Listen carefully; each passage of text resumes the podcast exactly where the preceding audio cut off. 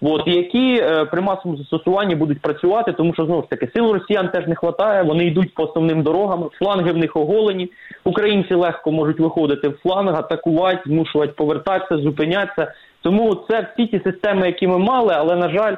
Нам не дали їх недостатній кількості. Відповідно, тобто захід не використав той час, який був в нього, незважаючи на те, що вони попереджали про те, що наближається відповідна агресія, але не використана була е, відповідна відповідний час. Ну але оскільки збройні сили активно діють, тобто вони виграють час на для реакції не лише. Е, наших резервів, але й для реакції заходу, тому в принципі час ще є. Час це виграється, виграється дорогою ціною. Якщо нададуть нам достатній кількості протитанкові засоби, е, ПЗРК, системи зв'язку, е, відповідно, засоби мобільності е, людей, фактично мобілізаційного потенціалу в нас вистачить. Тому, в принципі, легкі системи, які можна швидко інтегрувати, це те, що нам потрібно тут і зараз. Николай, последний вопрос хочу вам задать. Как долго Россия может продолжать вот такие вот э, волны атак, пока не выдохнется? Вот одну за одной, одну за одной.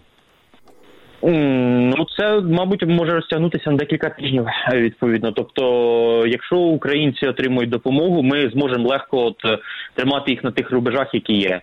Відповідно, або там ну можливо частково відступити, перегрупуватися, поповнитися і знову контратакувати. Тобто, це все залежить від е, нашої від західної допомоги е, в першу чергу. А так, ну це це декілька тижнів, е, і чим більше буде відправлятися двохсотих, то крихість політичного режиму Росії буде все більше і більше під питанням, тому що, якщо чесно, якщо декілька тисяч, от по оцінкам заходу, от 3 до 10 тисяч вбитих російських військових очікують, а поранених значить ще більше. Відповідно, ну це відкрите питання, що буде з таким політичним режимом. Це в результаті всієї операції, да, як звучали оцінки, да, 3-10 тисяч. Так, так, так, так. Спасибо большое, Николай. А... Да, продолжайте, если хотите.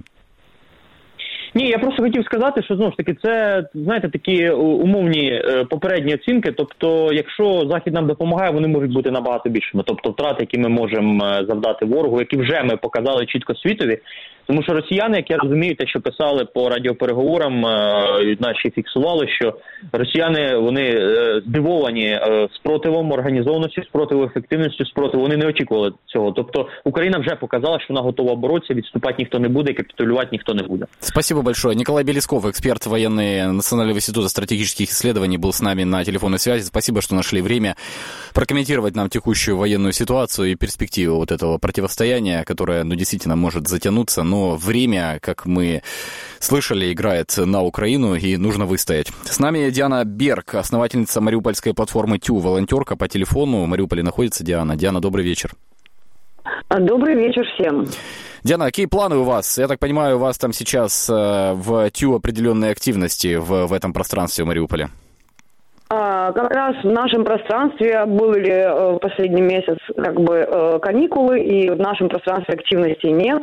И это как-то как раз такая удачная получилась история, что у нас там никого нет, ну, наши тинейджеры а, находятся у себя дома, но с другой стороны, вся наша целевая аудитория это в основном молодежь, тинейджеры, э, из подростки из таких маргинализованных э групп, они э, в основном живут на левом берегу города, на левом берегу Мариуполя, то есть ближе к восточному. И многие сейчас как раз э, вот слышат, видят и э, чувствуют вот эти все обстрелы, которые были уже неодноразово. Если вы знаете, 16 э, на, на данный момент погибших уже, а вот 10 домов э, на Восточном обстреляны, разрушены.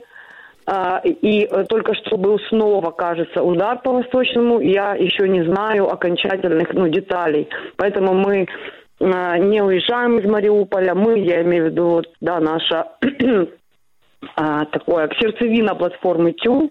Половина из нас это переселенцы из Донецка. Мы это все уже переживали и а, видели. Вот, поэтому мы стараемся сейчас понять, где мы можем быть полезны, но, безусловно, свои вещи мы собрали. Единственная проблема – это искусство. Его у нас много, как по домам, так и в самой платформе ТЮ. И как его вывозить, для нас это небольшой вызов. Новая почта, к сожалению, не работает. Диана, а вот с молодежью вы работаете, да? А как молодежь к этому всему происходящему относится? А, молодежь, которая, с которой мы в основном работаем, работали последний год в, э, в проекте «Арсластер Ось», как раз эм, Молодежь очень проукраинская, очень э, такая открытая, свободная. Это, не, это совсем не те подростки, которыми были мы, несмотря на то, что родители у них и семьи могут быть абсолютно разные. И это семьи, где абьюзеры, и насилие, и люди, э, родители пьющие, и родители э, пророссийские, то есть абсолютно разные у них родители, но э, молодежь, которая росла вот, да, в, этом состоянии войны восьми последних лет, а, они абсолютно другие. Это как раз те люди, которых мы бы хотели максимально спасти. Да? Мы сами не выезжаем, хотя у нас есть все возможности поехать к друзьям во, в, любом городе. Все нам предлагают да, как бы кров, помощь и поддержку. Но э, мы, конечно, очень хотим, э, чтобы наши, э, ну, наши подростки, которые стали нашей семьей, для которых мы стали своей да, новой семьей, для которых платформа ТЮ стала новым домом, э, мы бы хотели, чтобы э, удостовериться, что они в безопасности. Поэтому сейчас мы пытаемся как-то с этим э, разобраться. Спасибо, Диана. К сожалению, кстати, Спасибо. нет интернета, да, у нас нет интернета, не везде принимают карты, закрыты банки и а, магазины некоторые начинают закрываться раньше, хлеба в АТБ нет. Новая почта не работает. Это самое такое вот Печальная. Да, да ну такая ситуация, это что объединяет сейчас многие, я думаю, украинские города. Диана Берг с нами. Безусловно. Была основательница мариупольской платформы ТЮ, волонтерка. Держитесь, Диана. Э, спасибо, что включились. Э, это радио Донбасс Реалии. Э, специальный эфир к повторному вторжению России в Украину, которое состоялось сегодня в 5 утра и продолжается весь день. Мы ведем этот совместный марафон на канале Украинской службы Радио Свобода в Ютьюбе совместно с проектом Свобода Лайв. Со мной эту программу ведет Татьяна Якубович. Таня, у тебя там новое видео появилось с танками, я так понимаю? Да, это как раз то, что я описывала, пришло от Марьяна, мы уже готовы его показать, и, насколько я понимаю, это последствия боя на окружной дороге в Харькове, вот э, можете наблюдать этот разбитый танк, и сейчас там будут подробности, да, что нашли. Вот. Единственное, что я до сих пор, поскольку не имею связи с Марьяном, я не могу уточнить, есть ли там пленные или погибшие. Собственно, что с экипажем этого танка. Таня, вот. это наше видео, да? Это видео Марьяна Кушнера. Ну вот вы видите, собственно говоря, на чем приехали солдаты Российской Федерации в Украину, и вот чем они пытались захватить Харьков. Вот мы видим пакет с едой, именной список личного состава и подобные документы. Гвардии младший сержант Еворский Виталий Викторович и тому подобное. Вполне себе регулярная армия, без всяких уже, как раньше было, без опознавательных знаков. Теперь это действительно да, ну зачем уже сейчас э, скрываться? Помогают э, а, республикам Донбасса. Я прошу прощения, Марьян пишет мне погибшие. Погибшие. Экипаж погиб этого танка. Российские солдаты, я так понимаю. Да, да. да. А, я доб... да. Да, если есть время, я еще добавлю, что нового появилось за это время. Пишут о тяжелом бое все еще на Змеином, на острове Змеином, что разрушены там все постройки. Непонятно, что с э, военнослужащими, но вот очень, очень сильно бьют по Змеиному. Из международных новостей интересно, вот э, мы упоминали о том, что лишилась Россия даже тех э, своих друзей условных, которым приписывали дружбу с Кремлем. Э, заявка Росатома на участие в немецком ядерном заводе отозвана, это заявил министр экономики Германии Роберт Хабек. А, и это уже не первый вот такой э, разрыв э, бизнес э, для России и любых других связей с Европой, которые происходят сейчас. Интересно, что сообщают о том, что легли сайты Кремля, Госдумы и Совета Федерации России. Непонятно почему, то есть до этого мы видели только кибератаки на украинские сайты, но вот не работают сейчас сайты правительства. Угу. С нами на... Давай послушаем коллегу нашего с тобой, Мишу Штекеля, Михаил Штекеля, корреспондент радио Донбасс Реалии в Одессе. А, Миша, здравствуй. Привет, Денис, Таня.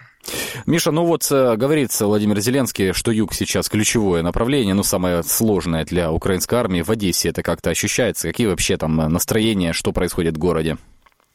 Ну, насколько я понимаю, он прежде всего, конечно же, говорит о Херсонской области, граничной с Крымом Что касается Одессы, то вот, как я утром рассказывал про атаку э, ПВО по российским самолетам, защиту, вернее, Одессы от российских самолетов с помощью ПВО, э, Впоследствии стало известно, что Одессу сумели защитить от, от российских самолетов, а вот э, воинская часть где-то на 100 километров севернее от Одессы по ней попала, либо это была ракета, либо снаряд с беспилотника, но так или иначе погибло 22 человека. А, часть из них в больнице, часть э, вначале надеялись, что их завалило обломками, но вот буквально пару часов назад закончили работу сотрудники ДСНС, и 22 человека погибло. В самой Одессе обстреляли э, два, ну как обстреляли, у нас нет точного подтверждения, что обстреляли, были подрывы Э, возле двух частей Нацгвардии, но не в самих частях. Интересно, что вот пресс-служба специально подчеркнула, что по частям не попали. Э, жертв нет. Также подтвердило Южное оперативное командование четыре ракетных обстрела. Два, две ракеты упали в Каролино-Бугазе и в Грибовке. Это курортные поселки, хорошо известные за пределами самой Одессы. Еще две ракеты ударили по, видимо, аэродрому. Я никогда о нем не слышал. Э, под Одессой, по всей видимости, военный аэродром. А, сегодня а, днем было слышно много разрывов в Одессе, но где-то с обеда обстрелов нет. Я, ну, сложно сказать почему, но вот, вот, вот так вот. Спасибо, Миша, спасибо за информацию. Увидимся, услышимся с тобой завтра. Держись. Михаил Штекель, корреспондент радио «Донбасс. Реалии» в Одессе. Только что президент... Э, Денис, да, пожалуйста. Да. Да, я еще на связи. Я услышал, что Татьяна говорила про остров Змеиный, за который идут запекли бои. Просто хотелось бы чуть-чуть прояснить буквально, может быть, рассказать что-то новое нашим слушателям. В 17 или 18 году я общался с Борисом Бабиным, это бывший представитель президента в Автономной Республике Крым, уже оккупированной на тот момент Россией.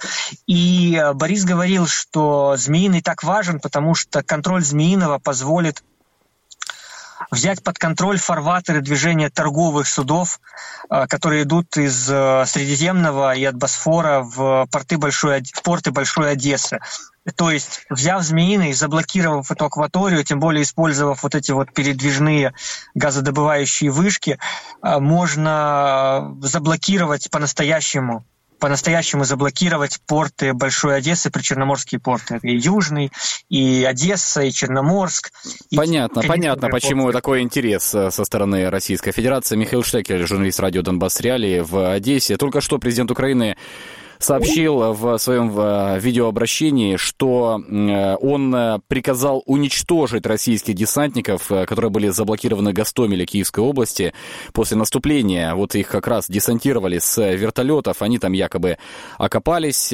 Цитата. «Вражеский десант Гастомеле блокирует, войска получ получили приказ на уничтожение», заявил президент Украины Владимир Зеленский. Таня, может быть, что-то добавишь? Остается у нас Да, я могу добавить к словам Зеленского. Слова Зеленского. Он уточнил, уточнил, какие самые сейчас проблемные точки э, власти Украины видят. Это а, в Харьковское направление, но Зеленский считает, что силы для защиты города работают и они надежны.